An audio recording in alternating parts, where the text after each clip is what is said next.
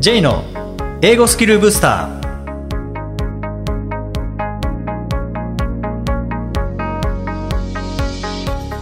こんにちは J こと早川浩二ですこんにちは、アシスタントのあきです。この番組は旅行や仕事で英語を使えるようになりたい方、TOEIC などの資格試験の勉強をしている方、英語学習へのモチベーションを高めたい方にスキルアップのコツをお伝えしていく番組です。J さん、今回もよろしくお願いします。よろしくお願いします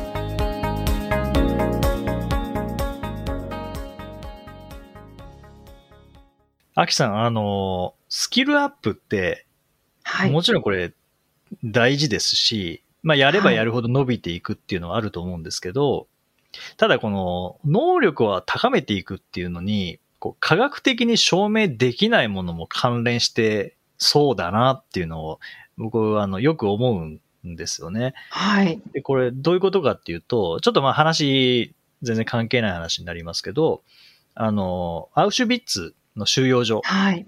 はい。に送られた精神科医のビクトール・フランクルっていう人が書いた、あの、夜と霧っていう本があるんですけど、まあ、それが収容所、まあ、ユダヤ人なんですね、この人。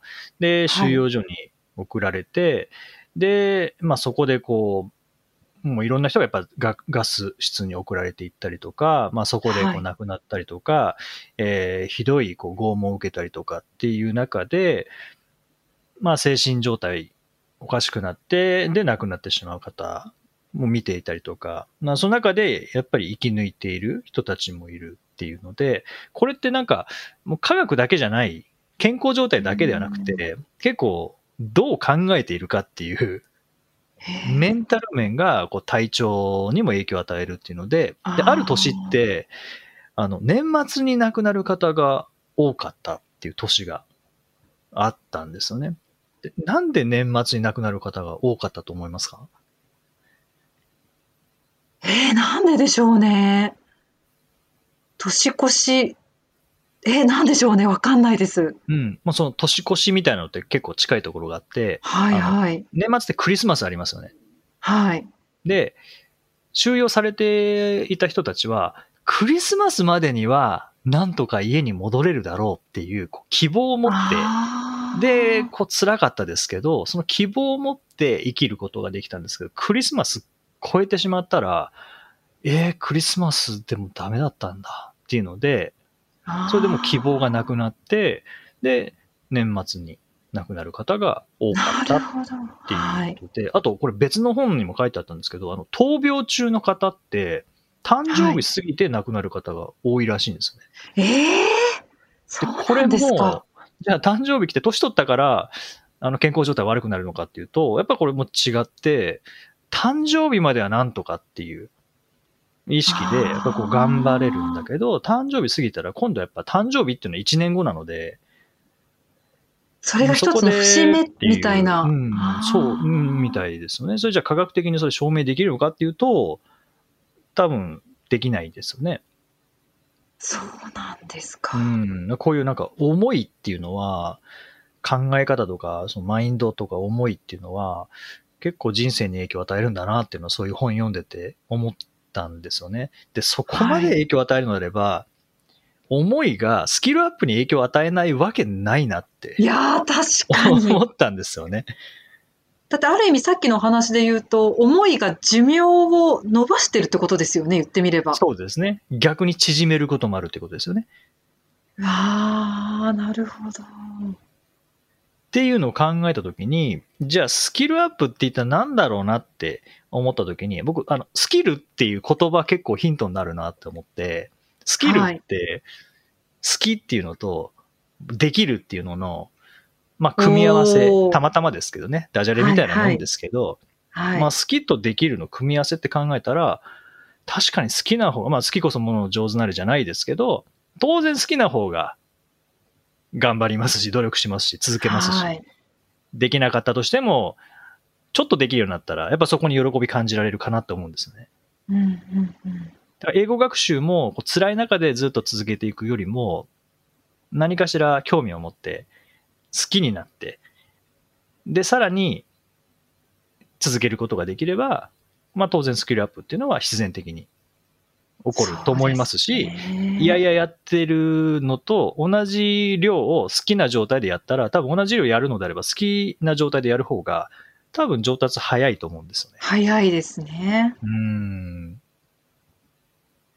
で僕もまあもともと英語本当にあの嫌いでしたし苦手でしたけども、まあ当時のことを振り返ってみても、やっぱあのまま英語やってても多分伸びなかったなって思うんですよね。でもこの苦手意識って、僕セミナーでよく言うんですけど、苦手意識って、やっぱ本当はできるようになりたいっていう憧れの裏返しだと思うので、うんだからその苦手は憧れの裏返しっていうふうに考えると、まあできないから苦手なんじゃなくて、ほ今できないけど本当はできるようになりたいっていうこの感情のギャップがもう苦手意識として現れているので、まあいくらでも好きになる要素ってあると思うんですよね。はいはいはい。それは英語学習でもそうかもしれませんし、人前で話すっていうのでもそうかもしれませんし、まあコミュニケーションが苦手な方は、本当はうまくできるようになりたいっていう、まあ憧れの裏返しだと思うので、でそこに対して伸ばしたいと少しでも思ったら、どんどんプラスの情報を入れていくといいと思うんですよね。好きになるためにですね。はい。うん。それはもう、もう客観的なものってないじゃないですか。はいはい。英語が必要かどうかって、まあ、100%全員に必要かっていうと多分違うと思うんですよね。はい。だけど、やりたいってなった時には、どれだけ英語が自分にとって必要なのかっていう情報をもういろいろ大量に仕入れていって、で、もう本当にこう興味津々な状態を作る。ことによって、はい。ああ、これだったらできるようになりたい。もう主観的でいいと思うんですよね。まあ好きなんて主観ですからね。客観的に好きとか嫌いとかないですからね。はい。その状態を作って、あ、これだったらこれぐらいできるようになりたいし、なああいう感じになりたいなっていう風になったら、もうこれ専門用語で僕はあの、スーパーサイヤ人と呼んでるんですけど、専門用語ですか？こうなったらやっぱこう目の輝き変わるんですよね。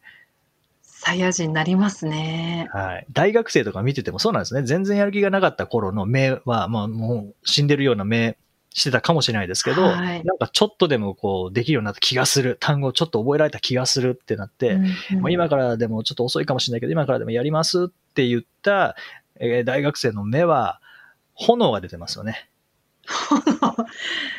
なるほど。そこまで意識が変われば行動も変わるんですね。うん。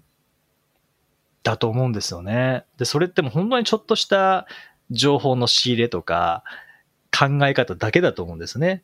いや、考え方ありますね。うんまずはじゃあ自分をこう、説得できるようなとか、なんかこう、意識が惹かれるような材料を大量に仕入れるってことですね。そうですね。で、これって頭で理解しようとしても多分無理だと思うんですよね。頭で理解するとどうなるかっていうと、ただ単にハフトゥーな状態ができるだけだと思うんですよね。やらなきゃいけない。ああやっぱやらなきゃいけないんだなっていう状態になるので、でも、ハフトゥーじゃなくて、ウォントゥーな状態って多分、頭で分かってるんじゃなくて感情だと思うんですよね。はいはい。これ英語できるようになりたい。できるようになりたいってなったら英語を勉強したいってなりますもんね。うーん。でもなんか頭で理解してたら英語できるようになりたいからやらなきゃいけないよなっていう、なんかそんなはいにはい。エネルギーは高まらないと思うので、ハフトゥーじゃなくてこう、ウォントゥーな状態に持っていく。まあ、ニーズよりウォンツですよね。はいはい。うん。なんかその情報っていうのは、まあ本を読むでもいいと思いますし、英語使ってる人に話を聞くでもいいと思いますし、まあこの何が引っかかるかわからないですからね、自分のセンサーに。いろんなものをいろいろ試してみて、うわ、これだと思うものがあったらいいですね。そうですね。いや、本当これ正解不正解ないですからね。自分の興味を持てるものが、こう情報が刺されば、それが正解だったってことですもんね。はいはい。ですので、まあこのポッドキャストでも、あの、インタビュー、結構本当にいろんなジャンルの方にインタビューさせて、えーいただきましたので、まあそこをインタビューだけこうピックアップして、えー聞かれるということでもいいと思いますし、テレビとかでも映画とかでもいいと思うんですよね。そうすることで、ハフトゥーな状態から、こう、ウォントゥーに変わってえーいくと思いますし、でも、思い返してみれば多分全員上達させた時って、ハフトゥーじゃなくてウォントゥーだったと思うんですよね。その瞬間がないと続かないですからね、学習。そうですよね。上達させたいってならないと、ただ単に1時間やるって言ったから1時間やりました。ああと10分、はい、終わり、はい、今日終わりっていうのだと、なんかただ単にこう消費してる感じですもんね。そうですね。うーん。学びっていうよりもこう作業になっちゃうとなかなか身につくものも難しいですよね。そうですね。その時間をとりあえずやりきることが目標になっちゃいますもんね。はい。うん僕はあの幼稚園の入園入園式の時に はい。先生がピアノをやってるのを見てかっこいいと思って、それでまあピアノ習い始めたっていうお話、あーまあ前にもしたかもしれないですけど、あの、当時は want to だったんですよね。わあ、はいはい。かっこいい、ピアノかっこいい。で、まあ4歳からピアノ習い始めて、9歳、へー9歳までやったのかな ?9 歳かえ10歳までやったんですけど、やだ、9歳、10歳の時はもうハフトゥーになってましたね。そうですか。なんでピアノやってんだろうってなって。ああ、そうなんですうね。ん。ピアノ、まあ当時思ってたのは、ピアノは男がやるもんじゃないよなって 思ったんですね。そうなっちゃうと、うんなかなかやっぱ続かない続けられないですね。習ってるから毎週木曜日ピアノ行かなきゃいけないってなって、で、結局やめましたけどね。うーん。だか、ら、そういう意味では、あの、want to だった、あの、純粋な4歳の頃の 僕のあの気持ちは、成長とともに have to になってしまって。で、最後は don't want to になって、やめていったと。本当本当なった。ああ、気持ちって大事ですね。大事ですねうまくコントロールしなきゃですね。いやー、本当に。あと逆もありますけどね、こうなんか僕大道芸見るの好きで、はい。大道芸やっぱすげえなって思ってこういつも見るんですけど、はい。どれだったら自分でできるようになるかなと思って、ジャグリングだなって思ったんですよね。はいはい。あの、お手玉みたいなやつですよね お。手玉みたいなやつ。それ以外はちょっと道具揃えないといけないですからね。あ そこ。はい。はい。で、あ、ジャグリングぐらいだったらなんか卓球のボールとか、なんか適当なものを投げればいけるので、で、練習したことがあって、やっぱり、うん、お手玉3つぐらいで、とか4つぐらいで、まあ、2つだったらできてたので、3つ4つでどうやってやるんだろうってなったら、本読んだりとか、ええうん、本読んだり、あとは、当時 YouTube なかったですけどね、なんかテレビとかではい。見て、で、その、ボールの軌道っていうんですかね。それをこういう風に上がれば、え手元に落ちてくるっていうのを確認して、で、それで自分なりに工夫しながらやったら、やっぱできるようになりましたよね。あ、そうですかう。ーん。まあ僕はまあすぐ影響を受けるので、すごい。それでやってみる。でも、最初、その、J さんがおっしゃってた、その大道芸人のやっている、いろんな芸の中でも、これならできるっていう感覚ってすごい大事ですよね。多分、できないって思った瞬間にもうやらないので、あ、これできそうっていう、その感覚、あ、これならなんか努力できそうとかっていうのって、なんか大事だなって思うんですよね。なんか取り掛かるとき。そうですね。まあまあ、大道芸人さんには失礼ですけどね、これならできるそう ジャグリングならっていう意味ですけど、そうですね。はい。まあでも、あこれだったら頑張ればいけるかな、みたいな。いけるかなっていうその感覚って。そうですね。そうそうそう。ああいうの見てると、やっぱり自分もやりたくなってくるので。やりたくなる。はい。うんまあ、当然じゃあやらなきゃいけないものかっていうとやらなくてもいいものなんですけどね。そういう意味では、あの、なんかどういうふうに影響を受けてきたかっていうのを、なんか自分で振り返ってみるといいかもしれないですね。僕は見るなんですよね。実践してるのを見るなんですよね。うんうんうん。だから野球見たら野球やりたくなります。サッカー見たらサッカーやりたくなります。そうですね。うん確かに確かに。子供の頃からどういうふうに影響を受けてきたかっていうので、例えば本を読んで影響を受けるっていう方は本を読むっていうのがいいと思いますし、何かを見て、映画を見て影響を受けてきたっていう方は映画っていうのはいいと思いますし、うん、その辺は多分人それぞれだと思うんですよね。そうですね。感覚が人それぞれですね。どこで刺さるか。アキさんなんかそういうのってあでもどっちかっていうと私も見てかもしれないですね。うんやっぱり英語とか今やっていても、すごくこう、流暢に英語を話す人とか見ると、うわ、かっこいいってやっぱり思ったりとかしますよ。ね。うん実際にできる人の姿を見るっていうのは影響力ありますよね。そうですね。で、あ、これぐらいだったらできそうかなっていう、今はできなくても、これぐらいまでだったら頑張ればいけそうかなっていう何かこう基準が出来上がると、そこまで頑張れますもんね。そうですね。ここまでは行こうみたいな、いい目標になりますよね。そうですね。で、そこは全く劣等感とかって抱く必要なくて、とりあえずい現在地と目標とするところの、まあ、ギャップを見るだけでいいですもんね。はいはい。それって本読むだけだとちょっと足りないです。わかんないですもんね。イメージができるかどうかっていう点で、やっぱ見るは影響大きいですね。そうですね。うん、やっぱりこう、好きっていうのは、影響は大きいんでしょうね。さっき言ったマインドがやっぱ気持ちの部分でしょううね。ん。科学では証明できない。そうですね。意識的に、意識的に好きになることってでもできないので、ああ、そこが難しいですね。そうですね。意識的に好きになることができないって意外と盲点ですね。うーん。でも、情報を入れれば入れるほど、興味は持ちますからね。うーん、比例していくもんですか？そこは。やっぱそうなんですかね。と知れば知るほ思うんですよねど好きになるんですか？僕はそうですね。興味持ったら、僕はとりあえず、それの情報を集める感じですね。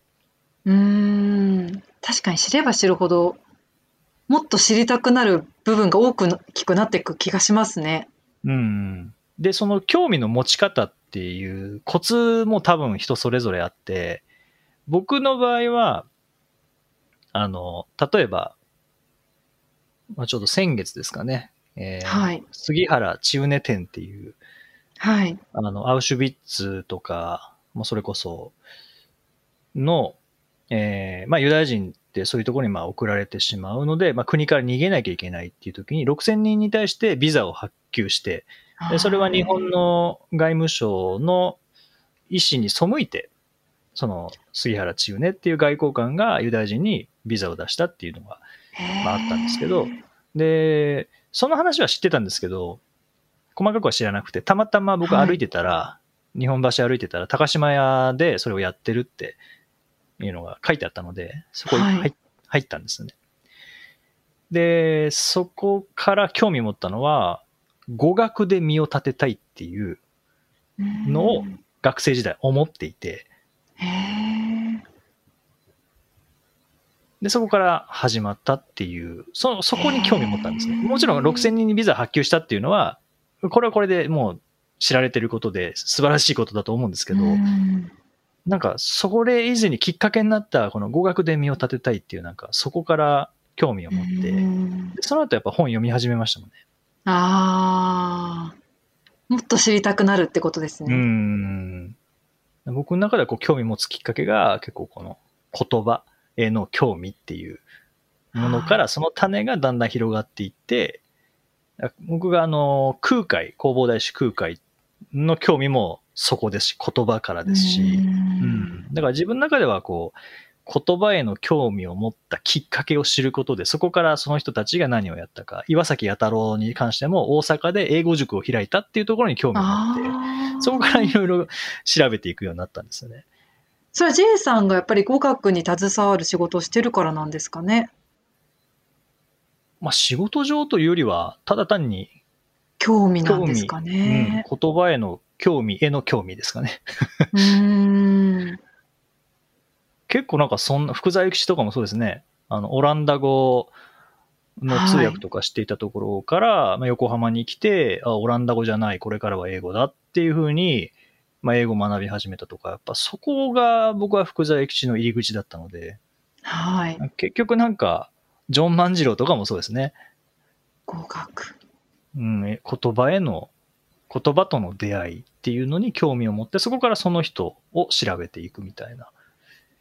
へえ、結構はっきりしてますね。その興味のポイントが、J さんの興味のポイントがはっきりしてる感じがしますね。そう、そうですね。多分、それはまあ自分が言葉に興味があるからっていうところなんだと思うんですよね。仕事関係なく。うんあ、そうですか。私、てっきり仕事関係のことでそういった情報をなんか集めてるのかなって思ってましたけど、まあ、そもそも興味があるっていうことなんですね。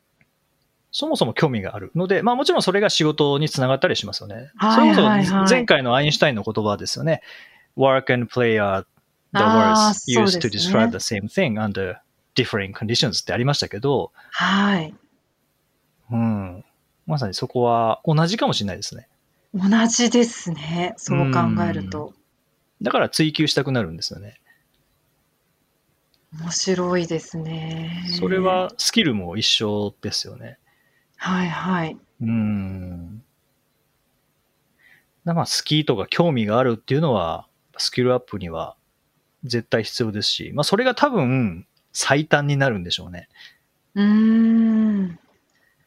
興味があればあるほど、のめり込むっていうところは 多分あると思うので。はいはい。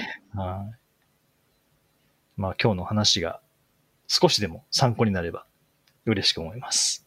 はい。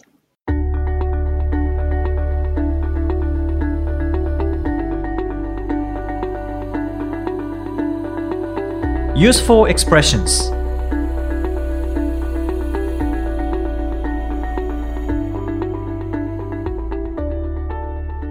続いては、英語の名言から学ぶお役立ち表現をご紹介いただきます。J さん、今回の名言は何でしょうか？はい、えー今回は、オードリー・ヘブン。オードリー・ヘップバーンですね。これ、カタカナと英語の読み方が違いますけどね。オードリー・ヘブンですね。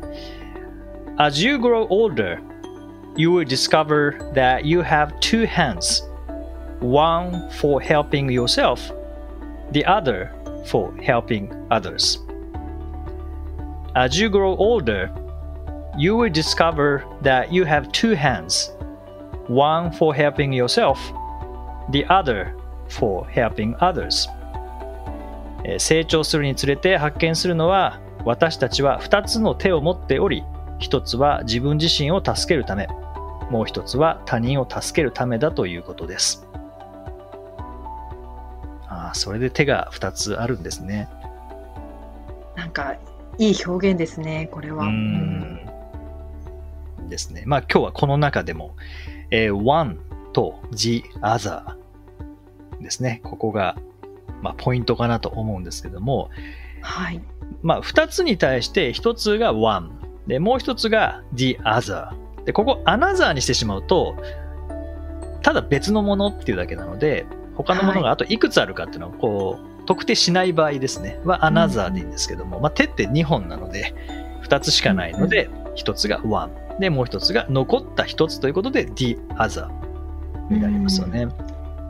これ、なんか手を使ってるって、すごくなんか分かりやすい表現ですね。一つがもう一つの手、もう一つの手っていうことで、ワンとチアーザーってすごい手を使って説明するにはすごく分かりやすいですね。うん。うこんの表現。そうですね。で、これってあの、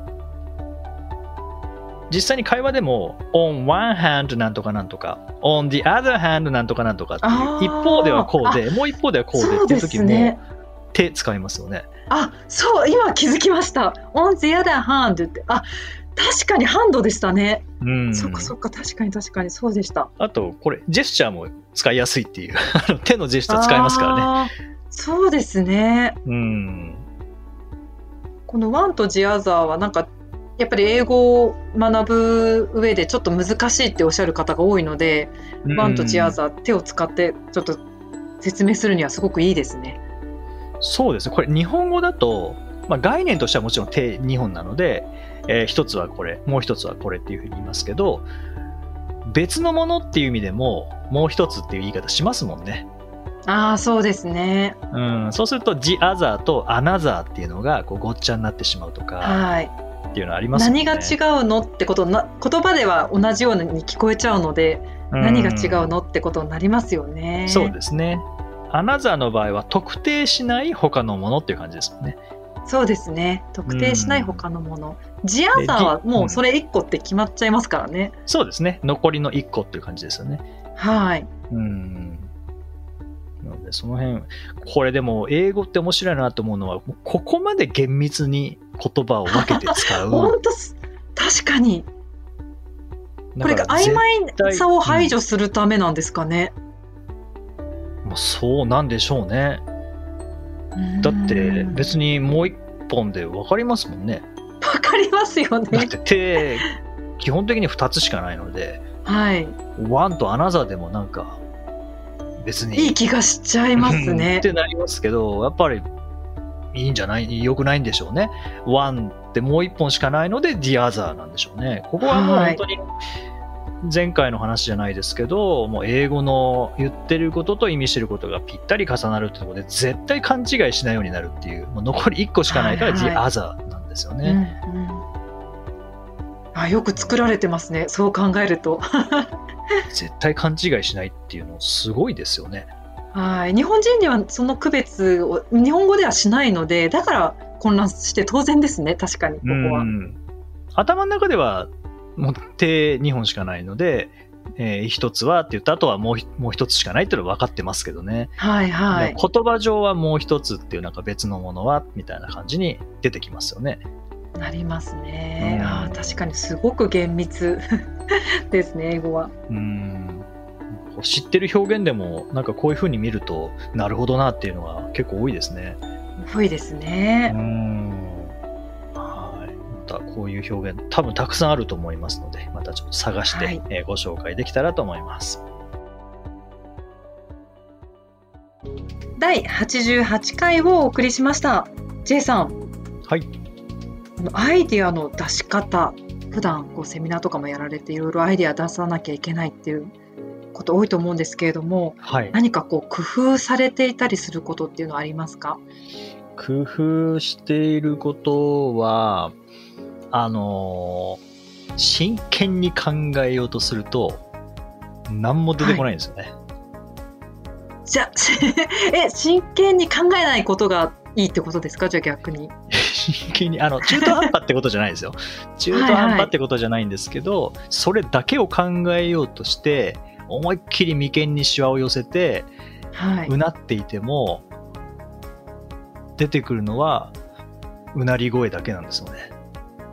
そういうもんですか？うん、であのこれよく言われるんですけどこれあの中国の応用周っていう人が言ったって言われてるんですけどアイデア出るのって3つあって、1つがあの馬上馬の上。馬の上、はい。馬の上。これ馬上って何かというと移動中ってことですね、ああ、はい。うん、でもう1つが陳上って言って枕の上。へえ。寝てる時、まあ、はい。横になってる時、でもう1個が四条。これトイレです。へえ。うん。あちなみにこれさっきの one と the other で言うと3つありますで one はい。is 馬上、で another is 陳上 で残り1個ですかね。the other is 四条みたいな感じで使います これ本当そうですね。なんて巡り合わせ、すごすごいいい例ですね。はい、でそう馬の上移動時間。で枕の上寝てる時。でトイレの中っていうのがこの応用集っていう人があの言ったえーアイデア出る場所っていうものなんですけど僕はい。結構これ確かにそうだなって思ったのが僕は、はまあ、馬には乗りませんけど、まあ、馬に乗ってる人はあんまいないと思いますけど、えーやっぱり移動中特に僕は歩行中なんですね。歩いてる時。歩いてる時大体考え事を頭の中でしててずっと喋り続けてるんですね。セミナーやったりとか。はい。あと、そう、これ、ポッドキャストであれば、インタビュー、次、この方にインタビューってなったら、えーあ歩きながらその人にインタビューをしするとか、頭の中で。っていうのをしてるので、ねその時は結構アイデア出てくるんですね。それですぐはメメモをする。あれですか？考えようと思ってか考えててそれがその時に出てくるっていうことなんですか？それとも考えてもいないことが出てくるってことなんですかね？例えば、例えばはいあの、セミナーを、新しいセミナー作んなきゃいけない、このテーマで作らなきゃいけないってなった時には、とりあえず、そのテーマの話を頭の中でセミナーとしてやってみるんですね。はい。会話力を上げるためにみたいなセミナー作るのであれば、なんか適当に英会話力を上げるには必要なのが、え3つありますとかって先に言って、はいはい。一つ、ワン、これ、アナザー、これ、ディアザー、これみたいな感じで頭の中で言うんですよね。はい。で、はい。言う中で、おなるほどねっていうのはでき出てきたりするんですよ。なそれ不思議ですね。じゃあ例えばそれを机の上でそのさっきの眉間にシワを寄せながらう考えてるって状態では出てこないもんなんですかね。出てこない。出てこないです。もう座りながらセミナーするってことはまずないのでそもそも僕はあの座ってセミナーやったことないんですよねもうすべて立ちの状態で。ですね。はい。でもアイデア出すときやっぱ歩いてる方がいいんですよね。ただ突っ立ってるときよりは。まあでも突っ立ってるといえば、電車の中ではアイデア出ますね。突っ立ってるときも。なんでしょうね。それってなんか科学的にあるんですかね。こうリラックスしたその瞬間とか、まあ、体を動かしているとかあるんですかね。うん、まあ、歩いてる哲学の道って京都にありますよね。あれも歩きながら 考えるから哲学の道っていうのは、はい、まあ、歩きながらっていうのはまあいいって言われますよね。うん。よくあのなんでしょう。寝てねなんでしょうかね。寝てる時になんかちょっと起き際にパッと思い浮かんだものを枕元の手元のとこにメモするみたいな人いませんか？あ僕それですね。あえそれどういうことなんですか？起きた瞬間になんか夢で見ていたんですかね？そのアイデアを。僕はあのアイデア出さなきゃいけないってなった時は、一つは歩く。でもう一つはこの寝る前に思いっきりもう念じるんですね。寝てる間にこれ考えてくれっていうのを 脳みそに指令を出すんですよね。はい、これ考えなきゃいけないから、これなんか、なんかいいアイデア。例えば、なんかネーミング決めなきゃいけないとか。はい。っていう時は、もうこれもとにかくもう明日までにこれアイデア出さなきゃいけないから、もう俺無理だから、寝てる時に考えてくれ、脳みそお願いしますって言って僕寝るんですよね。で、起きる直前ぐらいですね。僕、これ、レム睡眠から目覚めるまでのこの間ぐらい。はい、ここですごいいいアイデア大体出ますね。えー、すごいいいかどうかはちょっと今嘘ついてるかもしれない。すごいって言ってましたけど。えー、不思議ですね。大体でもそこ、そこで出たアイデアは形になってますね。そうですか。仕事してたってことですかね、はい、脳みそは寝てる J さんが寝てる間に仕事してくれてたってことですね残業ですね残業なのか早出なのか分かんないですけど、僕が寝てる間に、そうですね、脳はちゃんと考えてくれていましたね。いや、それこそ、あの、ポッドキャストの番組名を作るっていう時、全然アイデアが出なかったんですよね。はいうんうん、で、明日までに言わなきゃいけないと。決めなきゃいけないという状態で僕はもうもう無理だと。起きている自分はもう限界だと。つきましては、寝ますので、脳みそさん、明日の朝までにいいアイデアをお願いします。って僕寝たんです。で、朝起きたら、あの前の番組のタイトルの英語モチベーションブースターっての出来上がってたんですよ。えー、優秀ですね。もうすべて脳みそさんに任せたくなりますね。そうですね。僕起きてると逆に足引っ張っちゃうので。えー、不思議ですね。何なんでしょうね。なんかあるんですねきっと。リラックスしてる時だとか睡眠をきちんととってる状態がいいとかなんかあるんでしょうね。そうね。そういう意味では応用周さんが言った馬上陳情っていうのは馬の上移動中枕の上で就寝中寝てる時っていうのはまあその通りで僕トイレの中だけはアイデア出ないんですね。なんでかというとトイレの中で別に考え事しないんですね。その代わりシャワー浴びてるときはとかお風呂の中でアイデア出るので、そういう意味では僕は移動中、寝てる時、お風呂の中っていう感じですかね。まあ、いつ出るか分かんないですけどね。いつ、そうですね。それに期待しちゃいけないですね、うん、きっと。そう、そうなんですよね。はい。出る時は出るし、出ない時は出ないし、出ないからといって、無駄だったわけじゃないですからね。そうですね。そう、そこをなんか責めちゃいけないですよね。うん。ですね。はい。また、ちょっと、歩きながらいいアイデアを さっきすっごくいいアイデアって言ったので、あの、本当にすっごくいいアイデアが出るように、あの、頑張って、頑張っちゃダメなんですけどね。またちょっと歩いてみたいと思います。はい。さて、この番組ではリクエストやご感想をお待ちしています。メッセージはツイッターやメールなどでお気軽にお送りください。また、毎日配信の単語メール、ボキャブラリーブースターの購読もおすすめです。来週の配信はお休みです。J さん、今週もありがとうございました。